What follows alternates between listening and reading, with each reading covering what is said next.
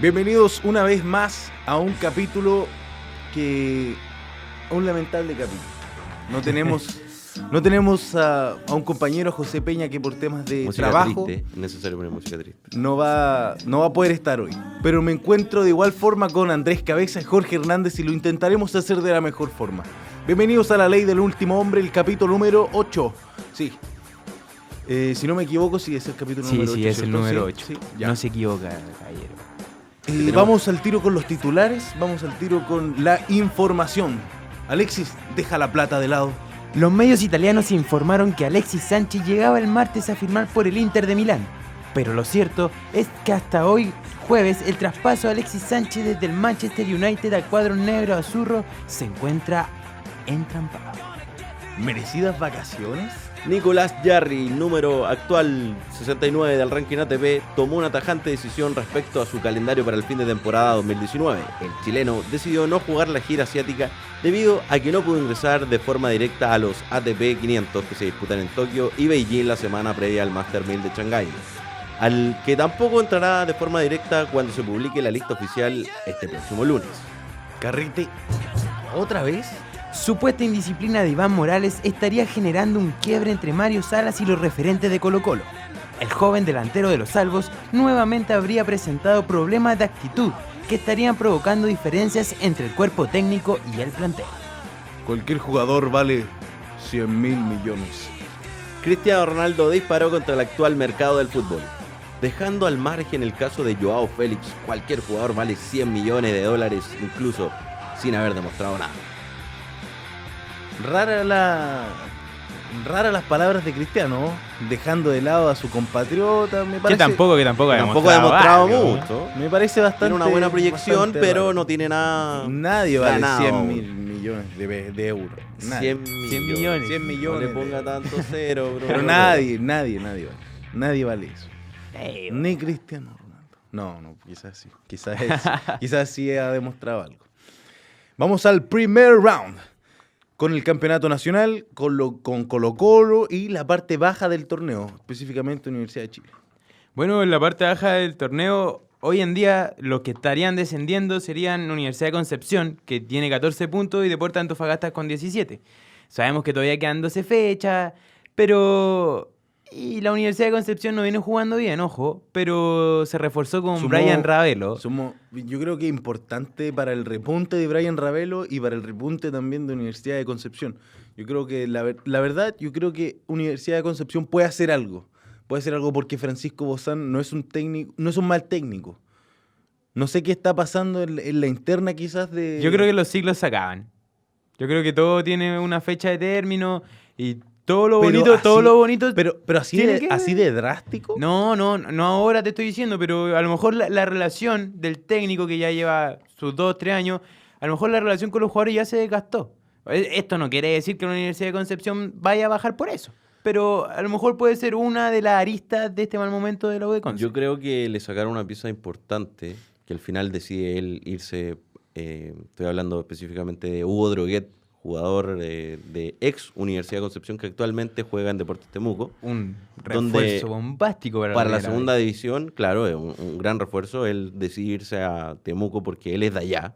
Y ya es un jugador más longevo que busca otras cosas y no tan solo como el ganar título o, o simplemente dinero. Creo que era una pieza fundamental dentro del equipo de, de Francisco Bozán. Creo que es un jugador que le falta en este momento a la Universidad de Concepción. Pero a, a eso llega justamente Sumado- Brian Ravelo. Sí, pero A- Brian, hacer, Brian- hacer el que te tira el último pase, el pase a Rubio para el gol, pero... Brian creo- Ravelo viene de una inactividad bastante larga, porque terminó, estaba jugando en México el último tiempo y no era titular. Y muchas veces tampoco fue considerado en, en su equipo. Entonces tampoco es Pero una creo- garantía de que te puede sacar un jugador del mal momento que estáis pasando, porque también hay que recordar que el fútbol es colectivo. Sí, obviamente, pero yo creo que, que Brian Ravelo, aunque no venga jugando, la U de Conce lo contrata por lo hecho en Chile, por lo que hizo en Colo Colo años atrás. Igual Ah, hizo pero es que- bastante no, poco, ¿ah? sí. Igual hizo bastante Se poco. fue, muy, se fue muy joven y aparte que no puedes comparar eh, la juventud que tenía un jugador con el momento actual que vive, porque si no, Matías Fernández hubiera caído pero redondito en Colo Colo y por algo no llegó. Eh, Yo creo que Brian Ravelo tiene, tiene todo un peso al llegar acá a Universidad de Concepción. ¿ah? Tiene todo el peso de lo que hizo en la sub en la sub-20, tiene todo el peso de por qué se fue a Sevilla. Entonces, Brian Ravelo, la Universidad de Concepción, no sé si... Me gustaría que rindiera, la verdad. Me encantaría que rindiera y que volviera a ser el Brian Ravelo del 2013. O sea, para ustedes lo de Conce no desciende. Para mí la, uni- la Universidad de Concepción no debería descender. ¿Por qué? Porque es una bonita plaza y porque está Brian Ravelo. Sí, pero paremos No, con las bonitas sí. plazas, Pero por desde, favor. desde si el, capítulo 1 que los estadios, que la gente no. po. Pero es, es importante para un estadio de primera para Pero primera está- división pero porque si juega- juegan mal, Pero- que, que se quede en primera división porque es bonito el estadio. Pero es importante. Si me van a reprochar todo lo que digo, mejor no hablo. Es importante lo que estoy diciendo. ¿Por qué? Porque no queremos un estadio que ni siquiera se llenan los estadios en primera división, no se va a llenar en segunda división. Pero si la Universidad de Concepción, ¿qué? Llega a mil ¿Cuánta personas. gente llega al estadio? Es muy bonito el estadio, no tengo nada, Es más. Temuco, o sea, de- Deportes Temuco lleva más gente que está en segunda. Muy buen punto. Pero siguiendo con la tabla, Deportes Antofagasta el otro que desciende, que hasta el momento, y lo, Cobresal, la Universidad de Chile con 18 puntos, se están salvando por uno, y Deportes Iquique con 19. Deportes Antofagasta es tan bipolar como un fin de semana te hace un partido buenísimo, le mete seis goles a O'Higgins, que es un partido extraño, no en todos los partidos se meten seis goles, pero me refiero a que el funcionamiento colectivo del equipo fue muy bueno, cosa que eh, es, es digno de destacar. Y resulta que después de la fecha siguiente juegan horrible. Creo que juegan bien semana por medio. Mm, de algo de la mente, o sea, yo creo que influye el... Pero el partido que le hace a la U, por- el a partido que le hace a a la U, los partido- primeros 15 minutos, ta, ta, ta, Pero igual son jugadores que y se pueden encaraban y llegaban, vértigo, presión alta. La U no tenía cómo salir y, y te juro que para mí hasta el momento ese ha sido el mejor partido del campeonato, que paradójicamente era duelo de colistas. Pero de verdad fue el que más vértigo tuvo, el que más llegada tuvo, yo estoy seguro Los que dos todo querían ganar el partido. Los dos querían ganar porque necesitaban zafar, digamos, de la posición en la que se encontraban. Y fue un bonito espectáculo, más allá de que la U haya ganado 1-0 y no se haya traducido la cantidad de llegadas que se generó cada equipo en goles. No, fue un muy buen partido y ojalá que se sigan repitiendo estos partidos porque los de abajo, la única forma que tienen como opción para salir de ahí es jugando al ataque, es tratar de ganar todos los partidos, ya sea contra el puntero, ya sea contra el segundo del campeonato, ellos tienen que salir a ganar. Otro, otro de los posibles eliminados, otro de los posibles eh, candidatos a descender es Cobresal, que la verdad a mí me parece un equipo que no debería estar en primera división. No, sí, lo tenemos Hace, claro. hace bastante tiempo que Cobresal le está demostrando que no que es intrascendente para la primera Cobresal no invirtió mucho en. en Ahora, ahora trajo a. Marcelo Cañete. Buen jugador. Buen jugador. Sí, Está Gaete también, el ex Colo Colo. pero Gaete ha pasado desapercibido para toda la teleserie que generó en Colo Colo, que era un jugador muy bueno, que era muy rápido y la verdad que no se ha visto mucho de Yo Gaete. creo, yo creo que Cobresal no desciende. Conociendo ese equipo. ¿Qué, No no tiene contra ese equipo? Conociendo a Cobresal que, no sé, juega horrible todo el campeonato y no desciende. Bueno, no desciende. Saca puntos. po. ¿De qué se trata el juego? Sí, no, pero hay que jugar bien al fútbol. po. Hay que demostrar que la primera sea, es buena. Mira, yo me la juego con que desciende la U de Conce y Cobresal. Estamos cambiando. Me acuerdo que el último programa, mis dos compañeros, mis tres compañeros, No, yo afirmo. que, que descendía a Universidad de Chile. ¿Eso se mantiene? ese- Yo mantengo que la Universidad de Chile desciende. Yo no tengo Fuerte. duda. Yo no tengo duda. No, por yo- el estilo, yo por el estilo de juego, Yo creo que se salva. por el estilo de juego que tiene la U, bueno, ahora con Caputo es distinto, lleva dos partidos recién. Pero igual no, no ha Ya demostrado, vamos a entrar en ese debate. no ha demostrado nada. La U de Chile no ha demostrado nada. Está peor que Cobresal, que yo creo que Antofagasta ha tenido mejores partidos que la U. O sea, para ti, ¿quién desciende? La U y Antofagasta. O la U y Cobresal. O de, o de sí. Conce, ¿no? Si U de Conce ha, ha ganado tres partidos de 18, no tiene Ay, y la U. También Pero por lo ha menos empatado y ha, 18. ha sumado algo Pero es que la Universidad de Chile está invicta desde... Hace 11 desde- partidos, contando sí, Copa Chile. de- desde el 2015 que la U no tenía una racha tan buena. Y se puede ver reflejado en lo que viene ahora, más adelante, pero más, más adelante no Una, meteremos una con racha, ese una tema. ¿ah? racha invicta de la Universidad de Chile.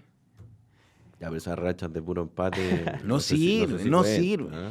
Y para terminar este bloque, un poquito de Colo Colo. ¿Qué le está pasando a Colo Colo? Oh, yo creo que la, yo creo que crisis. Crisis. Yo creo que crisis entre la terquedad de Mario Salas, eh, el juvenil Iván Morales, la ida de Orión, muchas cosas se suman. Y la ansiedad de Paredes de convertir el gol que, el, que alcance a Chamaco Valdés. Pero con este con esta victoria frente a Unión Española, ¿repunta Colo Colo? ¿La alcanza para pelear el Repunta campeonato? Paredes, repunta, Paredes. sin duda. No creo que La Colo primera Colo- que tuvo, Después tuvo cuatro más, pero bueno.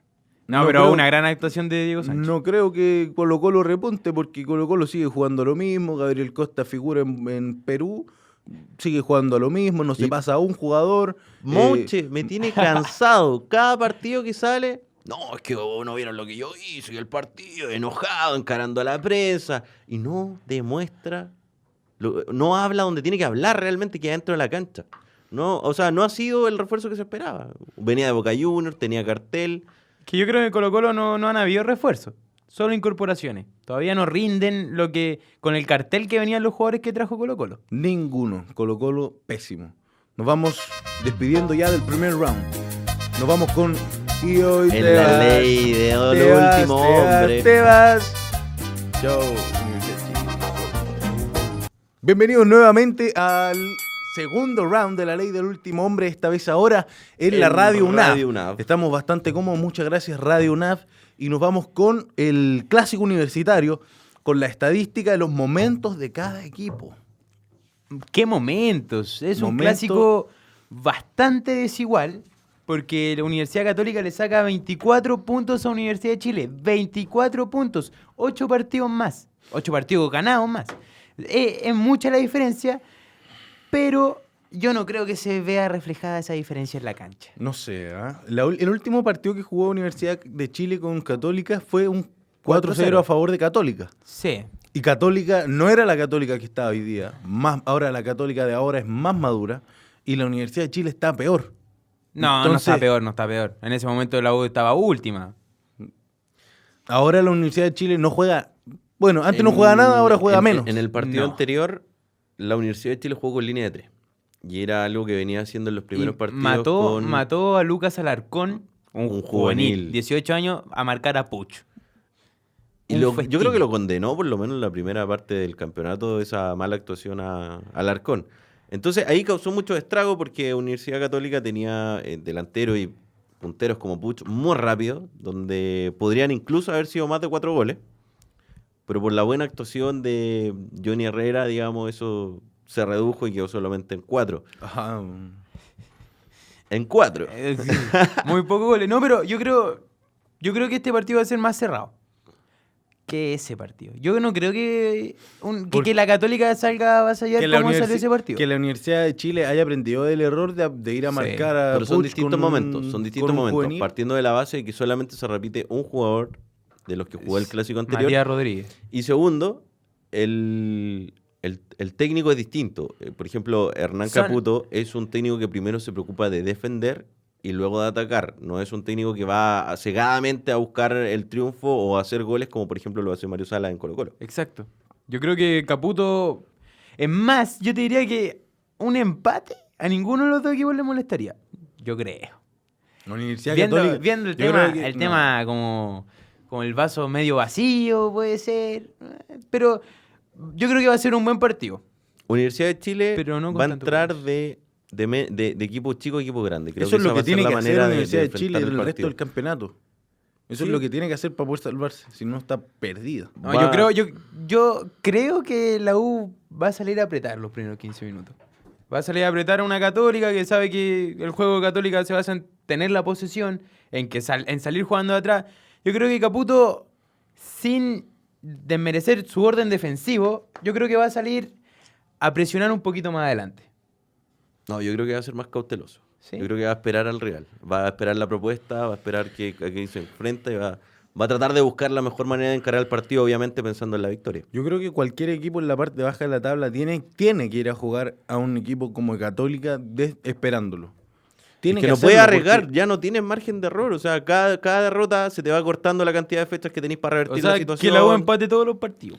La- Pero ¿cómo, cómo ha salido a jugar lo- lo- Pero los que- otros partidos? Contra, Espérate, contra desde- Calera hizo una presión muy buena. Desde ese punto de Tapando, vista- tapando a Matías Lava, que era la principal salida, yendo Gonzalo Espinosa hasta el borde del área para tapar esa salida. O sea, ya ahí te generaba una presión un poco, un poco más adelantada de lo que se veía con Arias. Entonces yo creo que eso mismo va a querer plantear Caputo Sí, y presionar pasa a la que- Católica arriba y que se equivoque y buscar el error del contrario. Pasa que si encuentras el error del contrario, no tienes un push. No Es tienes un jugador distinto. No, no ha nacido un jugador distinto en una universidad. No, de yo Chile. encuentro que tú no puedes jugar a, a buscar el error del rival porque hay partidos en que el rival no, No, se va a equivocar o si se va a equivocar. Eso es distinto. A eso es lo que voy, con, el- con la presión asfixiante, no, no asfixiante, pero con la presión que puede ejercer la Universidad de Chile, sí puede llega- llevar al error a la Universidad Católica. Pero a mí, por ejemplo, Ahora, Católica sale de esa presión Pero- y arriba tiene unos monstruos. Entonces, a Arriba eso y atrás, el equipo de Católica es un equipo muy completo, muy completo. Si, si sale Kusevich, está Valver Huerta. Entonces, ¿qué- Oye, ¿de qué me estamos hablando? Valver Huerta una está segunda jugando rueda un kilo. Valver Huerta impresionante. está jugando tiene dos jugadores, dos jugadores de, de buen Por nivel por puesto. Entonces- Exceptuando el 9, ¿eh? Yo tengo mis dudas con los 9. Sí, yo, yo creo que, que el Sacha sabe que fue No, bastante criticado, eh, le está penando a Católica y ahora lo más probable es que ya se recuperó de su lesión, lo más probable es que sea el titular contra la Universidad de Chile. Yo me quedo con Diego Valencia. Viene jugando, le daría tiraje a la Pero ¿cuántos, ¿cuántos goles ha hecho Diego Valencia? Dos. Ah, hizo, la hizo primer- los dos primeros contra Coquimbo. el- fecha. el Pero, primer- pero la de acuerdo, fecha. pero es un jugador que eh, participa del juego. Por ejemplo, en el gol que hace eh, Católica en el partido anterior contra Everton, donde gana 1-0, él va a luchar el cabezazo, él es el que genera el error de que el despeje eh, quede al medio. No, es responsable de que Luciano en el Agüed gol- haga el gol. En el gol pero sí contra es- Coquimbo, él es el de la asistencia. No entiendo. Jorge, no entiendo tu posición porque la otra vez discutíamos si Pacerini era buen jugador. Pacerini es un muy buen centro delantero y tú me dices que no porque no, no hace goles. Sí, que se no hace buscan un nuevo. No, pero ahora- Diego Es que- Valencia no Pero hace goles. No, de acuerdo, pero es que es distinto, por ejemplo, cuando tú te generas oportunidades y no las concretas. Pero Pacerini se Ah, las genera él. Va- Valencia ni siquiera se las genera él. No, pero me refiero a que yo estoy seguro que Valencia cada vez que tiene una oportunidad tiene mayor eficacia No, en el arco. Pero no. Valencia ha hecho dos Pacerini. goles. No, no estoy de acuerdo con Ah, Valencia- estamos hablando de Pacerini. Pacerini ahora hizo tres goles el, el partido anterior. Pero Pacerini, Pacerini está, una semana atrás está tenía arriba tres goles y está- Valencia tenía dos. Está metido en la parte alta de los goleadores, Pacerini. Con Geraldino con 9. Y el único delantero que viene es el Chapa. Chapa goleador este, este año con 7 goles. Ah, siete. Pero Pero. lo que se esperaba de Puch lo está haciendo González. No, No, es que Pucha hace otro tipo de trabajo. Sí, no sé, yo creo que debería Es hacer una brelata. Sí, yo creo que debería hacer goles Pero de no es su principal función. No es su principal función. un- ah, ¿Se juegan por algún resultado para este fin de semana? Católica 5, Universidad de Chile 0. Un resultado bastante. Realista, bastante a- realista. 2-0 gana Católica. Uy, Yo creo que 1-0 o 2-1 gana Universidad Católica. O sea, sea, la tengo que jugar el todos. 1-0. No sé, yo creo que Universidad de Chile es un rival que, que no hace las cosas bien desde, desde su punto de inicio. Pero o es sea, que- trae a Marcos Riquelme teniendo Nico Guerra. ¿no? Y un Marco Riquelme Nico fuera, Guerra- fuera de forma. No, Marcos Riquelme jugando en Bolivia, haciendo todos los goles del ver, mundo. mira, pero yo, yo a mí Marco Riquelme de verdad a mí me recuerda, por ejemplo, los equipos de, de las comunas cuando se juegan los campeonatos del fin de semana, los días domingos, como está la tercera, la primera y, y la segunda. Yo creo que Marco Riquelme no da ni siquiera para tercera. No, pero hay gorditos crack ahí. Pero Sí, por eso Marco te digo, Riquelme pero Marco no Riquelme sería. tenía una pelota en la mitad de la cancha, el arquero venía saliendo, tenía todo el marco A solo nada. y la tiró pu, lejísimo, lejísimo, ni siquiera cerca del arco. Pero yo, fuera de eso, yo creo que a pesar de que los 24 puntos que hablábamos al principio de este bloque, yo creo que los clásicos son clásicos. Yo creo que te puede. Católica puede entrar mal en una jugada, Pero- expulsar a un jugador y te cambia todo que- el partido. Ojo que en el partido de Universidad de Chile, en el fin de semana contra La Calera, Fernández jugó poquito, tuvo dos jugadas que podría haber liquidado el partido, pero yo le tengo fe a Fernández. Enamoró a los hinchas de la U. Se, eh, se nota mucho la juventud del jugador, o sea, se nota que es un hombre fresco, que tiene energía, que corre mucho más que todos los demás jugadores que tienen. Y yo creo que sería un, va a ser un muy buen aporte para lo que queda de campeonato para la Pero Universidad de Chile. eso, universidad, eso es lo que tiene que apostar, Tiene 20 aportar años. Universidad de Chile. Tiene que apostar a, a los juveniles y si es que un, un Johnny Herrera, un Nah, Gonzalo Espinosa. Yo, yo sigo jugando con Tuto de Paul. No, yo también, pero a eso tiene que apostar, a jugar con los juveniles y mezclarlo con los, con los de experiencia.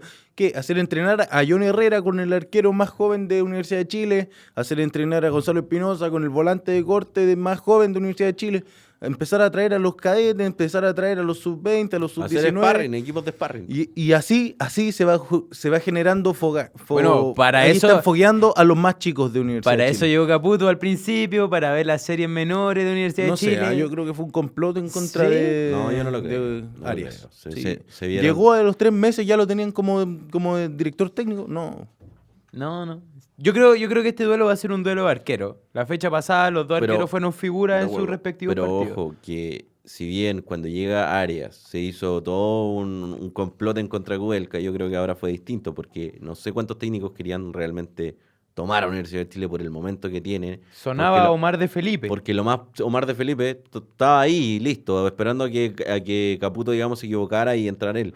Segundo, ningún técnico argentino iba a venir por menos de un año. Y la Universidad de Chile, si descendía, si era la segunda, lo más probable es que patá, patá y para afuera. pues, ¿cachai? Entonces, yo creo que era muy complejo encontrar un técnico. Y yo creo que por ahí va el por qué se deciden por, por Caputo. Y dejan de lado su gran proyecto que era mejorar la- las juveniles. ¿Qué pasó? Yo creo, yo creo que más allá de las juveniles, yo creo que el proyecto de la Universidad de Chile, si se va a, las- a la primera vez, a la segunda división, eh, ¿de qué te va a servir de ahí el proyecto de juveniles? Yo creo que primero la U se tiene que salvar del descenso, Ya, tiene que mantenerse en primera. Estamos claro y que, ahora si, se, y ahí estamos claro que si se va a segunda sube el otro año y, el, y sigue todo igual. Bueno, lo mismo decíamos de Wander, no, guardando la no, referencia, obviamente. Es distinto. es Ya, ya, pero sí, te, entiendo que sea distinto. Pero ahora el principal foco de Universidad de Chile tiene que ser salvarse del descenso. Y no hay otro foco. Yo no creo que, que el polaco Goldberg, que Sergio Vargas digan, no, nos vamos a enfocar en juveniles ahora que estamos en, este, en estos momentos. No, la Universidad de Chile ahora tiene que salir del descenso. Y esa es su principal misión este semestre. Sí, pero ojo que también el trabajo con los juveniles es un trabajo a largo plazo, 5, 10 años. No es una cosa obviamente, que obviamente. día para mañana. Pero Ya. ahora la Universidad de Chile no está viendo eso, no está preocupada de eso. Ahora finalizando ya este segundo round, eh, los quiero invitar al, al corte comercial, como decimos acá, En al Radio UNAP. musical en Radio UNAP. De una canción por el 4-0. más o menos. Después de ocho tragos y par de percos. Teníamos que Ya, nos vamos al round número 3. Hoy, ahora, acá en Radio UNAV, hablaremos de Copa Libertadores, del lanzamiento de las entradas de la Copa Libertadores para la final y los chilenos Que se en disputará en Europa. Santiago. Los chilenos en Europa, eh, el debacle de los chilenos en Europa, de Don Gary Medel que ya juega en Besiktas, de que, Que la última fecha, que la última fecha jugando. perdió 3-0. eh, con Arturo Vidal No prácticamente cortado de Barcelona y Alexis, Alexis. Sánchez. Y Bueno. Alexis Sánchez. Eh, Partimos con, con la Copa Libertadores que... qué lástima me da lo de los chilenos. Me da pena. Partamos con Copa Libertadores, por favor. Partamos con Copa Libertadores. Bueno, eh, recordar que la final se va a jugar el 25 de noviembre en el Estadio Nacional, acá en Santiago. Y el proceso de venta de entradas eh, no es que haya comenzado, pero comenzó el proceso de inscripción para comprar las entradas. Caroshi. Caroshi. Eh, Bueno, la, la, la preventa de Andes está a 100 dólares.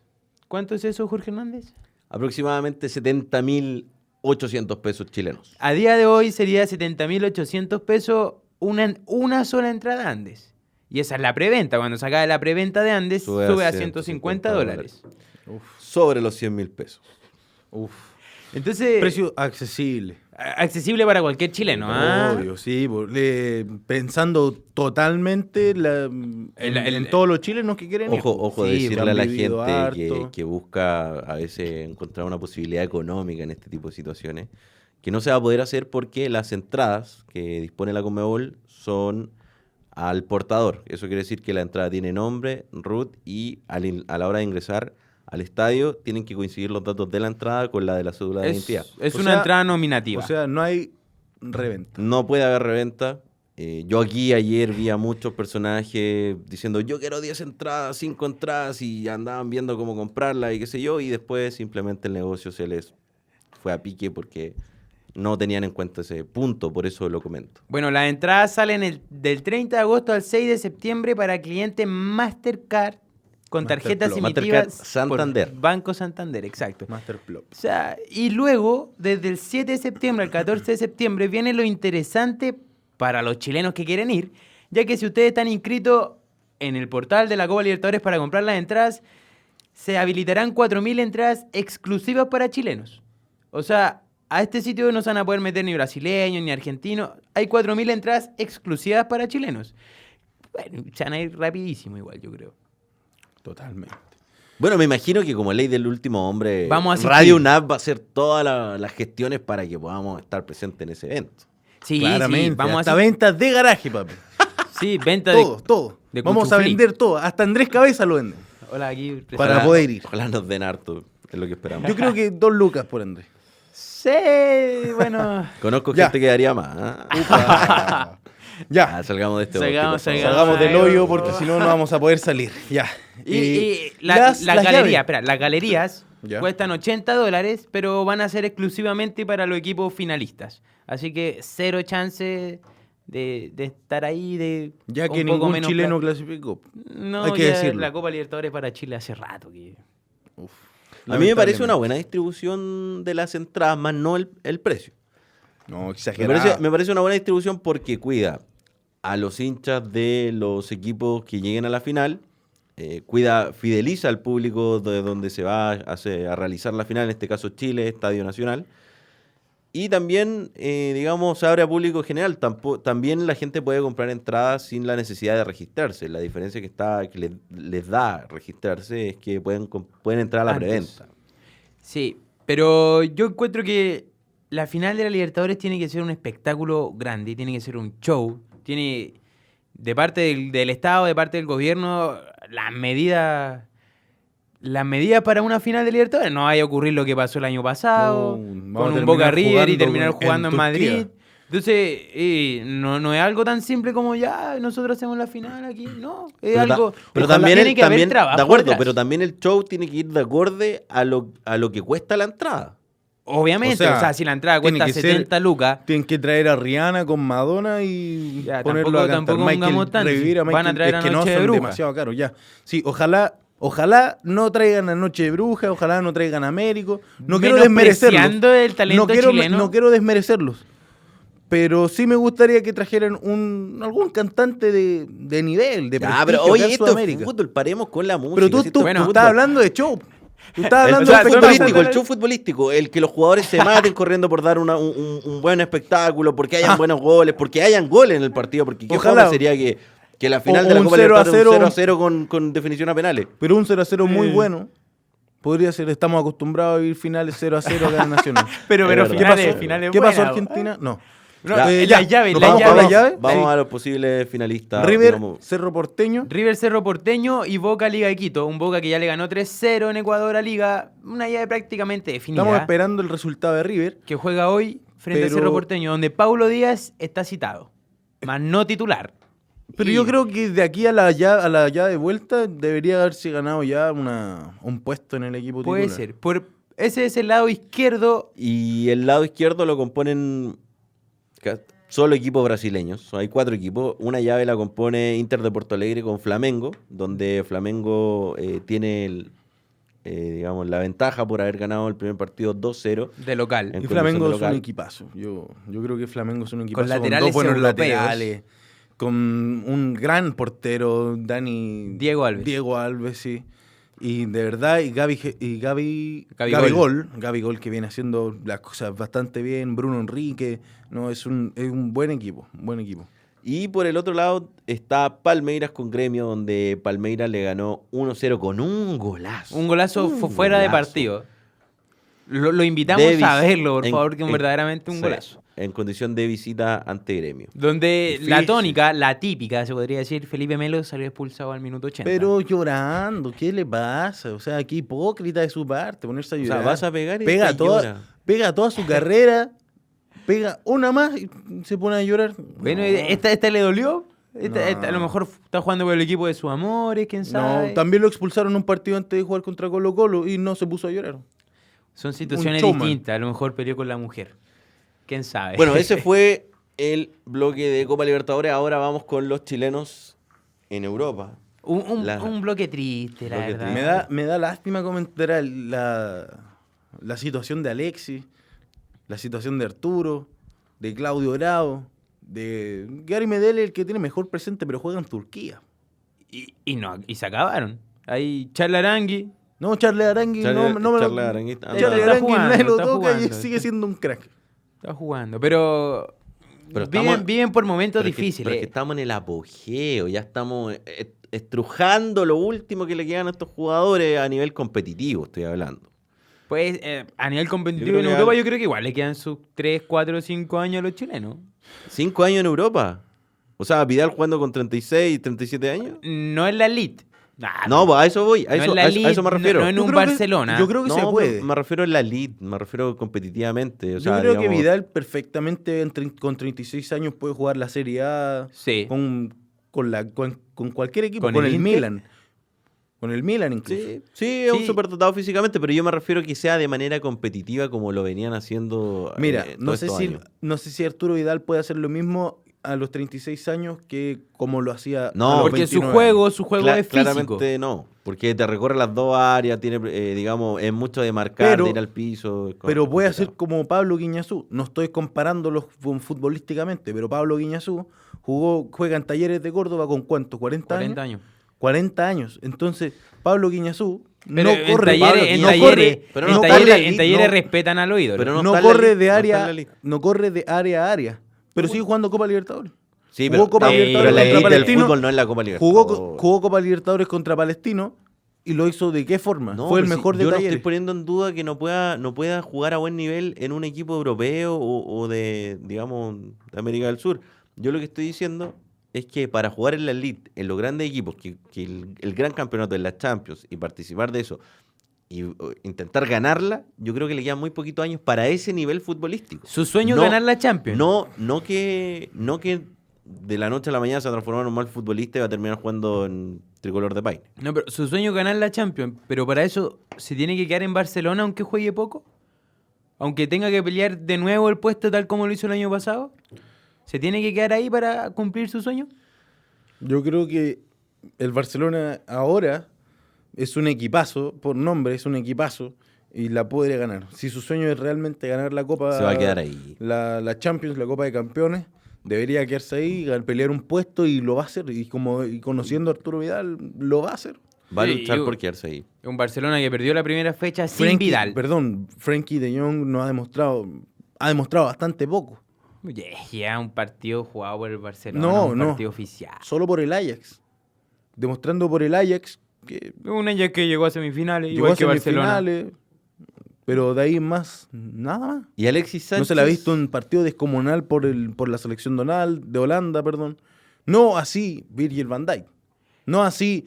eh, Pero hay diferencia Delay. de edad. O sea, ya De Delay, Ligt. Delay es un joven. Y Alexis Sánchez. ¿Qué pasa con Alexis Sánchez, muchachos? Yo, yo creo que Alexis Sánchez se tiene que quedar en el Manchester United y pelearla.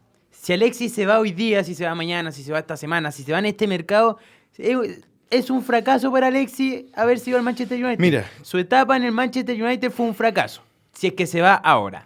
Mira, yo creo que Alexis Sánchez eh, tiene, si se queda, Sí. va a quedarse con la con su traspaso al Inter de Milán en la cabeza. Yo no, yo no, no sé eso. Yo Mira, yo creo que Alexis, Alexis, Sánchez es bastante psicológico. Alexis Sánchez ha demostrado que si no, si está, si no está feliz, no va a rendir. No, pero yo creo que Alexis Entonces, tiene va a unas quedar- ganas de a quedar- demostrar y no de demostrarle al hincha, de demostrarle todo lo que lo que No le sé. pagan a él y sacar adelante esta carrera en el Manchester United si él puede todavía. Recordar que en, en Inglaterra ya se cerró el traspaso. ¿Por qué te digo que no sé? Porque Alexis Sánchez eh, va- se quiere ir. Se quiere ir con su amigo Lukaku. Con su amigo Lukaku está feliz. En Italia estuvo feliz. Pero entonces, ¿por Así- qué en el United no A ver, rindió? lo, Bueno. lo Si que estaba pasó con, feliz. lo que pasó con Bueno, Alexis no Sánchez en sabemos. el United fue que tuvo una mala racha. Mala racha que se extendió Pero que se lamentablemente que por se dos quite el años. 7, el maldito por, 7 do- del por Manchester dos United. años y hizo tan solo tres goles, siendo el sueldo más caro de la Premier Pero League todavía y le todas esas quedan cosas dos que años saben. de contrato. Dos Yo creo que en medio. esos dos años no va, a rever- no va a revertir la mala imagen que tiene. ¿Y por qué no? Porque no que no va a meter puede. 60 goles por temporada No, ni tampoco va a sacar campeón al Manchester United solo que no si el equipo no funciona colectivamente. Ante eso, yo te juro que prefiero que se vaya a un equipo que tiene un proyecto nuevo, con jugadores nuevos, que busca ganar nuevas Y y cosas, que como el Inter de Milán. el Inter de que Milán, quizá a veces, a veces cuando no te va bien en un lugar tenés que salir, por mucho que te guste, irte y es encontrar que un nuevo... Está, están las dos opciones. La que tú dices es horizonte. salir, pero la otra es tratar de dar vuelta al resultado. Es que ¿Por qué, a veces, pero te- ¿por qué a veces no puede hacer eso? Lo puede hacer, claramente están dentro de sus posibilidades, pero a veces te desgastas en intentar revertir una situación que no depende de ti, porque no depende de que el Manchester United no depende si Alexis Sánchez anda bien, el, ganar o perder. Porque además no lo toman en cuenta. Perdón, pero Oli, Ole Oli Gunnar Solskjaer. Solskjaer dijo que lo, toma, que lo tenía en cuenta, que quizás podría jugar más partidos de lo que todos pensaban, pero no lo llama al siguiente partido. Pero No lo llama, no lo cita. El primer partido no es llamado porque había vuelto hace dos semanas de vacaciones. El segundo partido no es llamado por un posible traspaso al Inter. Yo creo que No, no. yo creo que Alexis se tiene que quedar. Si confías en él, tienes que traerlo hasta el último partido. Pero lo hizo ¿por qué, Pep Guardiola. ¿por, por qué no revertir esa confianza? A lo lo hizo Pep Guardiola en Barcelona. Así lo hizo Pep Guardiola. Alexis, Alexis no rindió como se esperaba y Guardiola lo, lo mimaba. Guardiola lo tenía feliz. Eso pasa con Alexis. Ya muchachos, hay que ir terminando, estamos un poco... ¿De verdad? yo creo que. Alexis se tiene que quedar y revertir esta situación porque si Me no encan- sería un verdadero fracaso para Me él. encantaría que se quedara Alexis Sánchez, pero siento que no va a pasar. Siento que no va a pasar. Siento que Alexis Sánchez, me da lástima decirlo, pero no está teniendo la capacidad de darlo vuelta en Manchester United. Lastimosamente es así. Yo le tengo fe y, y espero que se quede Alexis. Ya muchachos, Lo que, lo el- frustró el traspa- lo que está frustrando el traspaso de Alexis Sánchez a Inter de Milán es la plata. Y vamos terminando este, este round. Volvemos ya con el round número 4 y round final. Eh, vía Instagram nos recomendaron este tema porque se ha estado dando que el tema de Joao Félix, que Mbappé, Que Neymar Neymar Jr.. Jr., de fichajes extraorbitantes.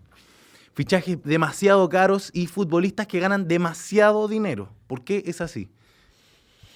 Bueno, primero que todo hay que fijar qué es demasiado dinero. Yo creo que hay que partir por la base de eso porque hay, digamos, empresarios multimillonarios que perciben mucha más plata mensualmente que lo que recibe un futbolista, pero que el futbolista es más visibilizado que ese empresario que, que se mantienen en el anonimato. Todos sabemos cuánto gana Alexis, cuánto gana Vidal, y acá te hacen una nota siempre que hay un fichaje nuevo. Va a ganar tanta cantidad de plata por segundo, por minuto, por noche, por dormir, por ir al baño. Y se vuelven locos, pero eso es porque a la gente le gusta escuchar las cifras, más allá que la gente se queje de que los jugadores ganen mucho. Pero yo creo que está bien que ganen plata y si ganan harto es, es como por el rendimiento futbolístico, pero hemos llegado al punto de que, eh, como dijo Bruno, son extraorbitantes las cifras. O sea, pagar, Exorbitante. pagar 222 millones de euros por Neymar Jr., yo no creo que Neymar Jr. valga toda esa plata. Sinceramente, o sea, Yo creo que sí. pero ¿cómo valer? Porque cómo Por, por el tema de venta de camisetas, A después, hablemos, ¿tú crees que se- hablemos de que hay que partir de la base de que el fútbol es la sexta economía del mundo. Donde hay economías que la dominan las farmacéuticas, la dominan el petróleo, las armas, la prostitución, etc. Te voy a poner un caso. Los jugadores de fútbol no, no se les paga ni se compran por, la, por, por el trabajo en sí que hacen, solamente. Me refiero que es proporcional a lo. O sea, no, es por cuánto desgaste físico realizan, es por cuánto hacen y aportan a un equipo. Por ejemplo, el Barcelona recibe anualmente 960 millones de euros. Lionel Messi, el jugador más caro de la plantilla, gana 40 millones de euros. Si tú eso lo trasuntas, ¿en qué porcentaje de la torta se lleva Lionel Messi? Es el 4,1%.